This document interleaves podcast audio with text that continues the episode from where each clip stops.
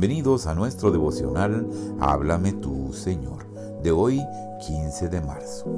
El Salmo 79.10 dice, ¿Por qué se les permite a las naciones paganas burlarse y preguntar, ¿dónde está tu Dios? ¿Dónde está tu Dios? Encontramos tanto desprecio e incredulidad en esta pregunta así como resonaba hace tres mil años en los oídos del salmista. Así también hoy le es lanzada a muchos fieles hijos de Dios. ¿Dónde está su Dios de amor?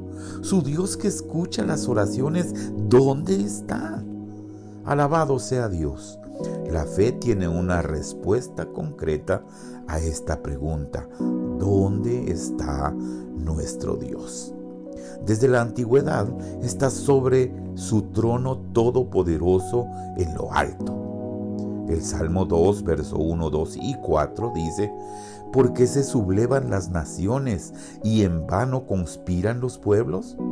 Los reyes de la tierra se rebelan, los gobernantes se confabulan contra el Señor y contra su ungido. El rey de los cielos se ríe, el Señor se burla de ellos.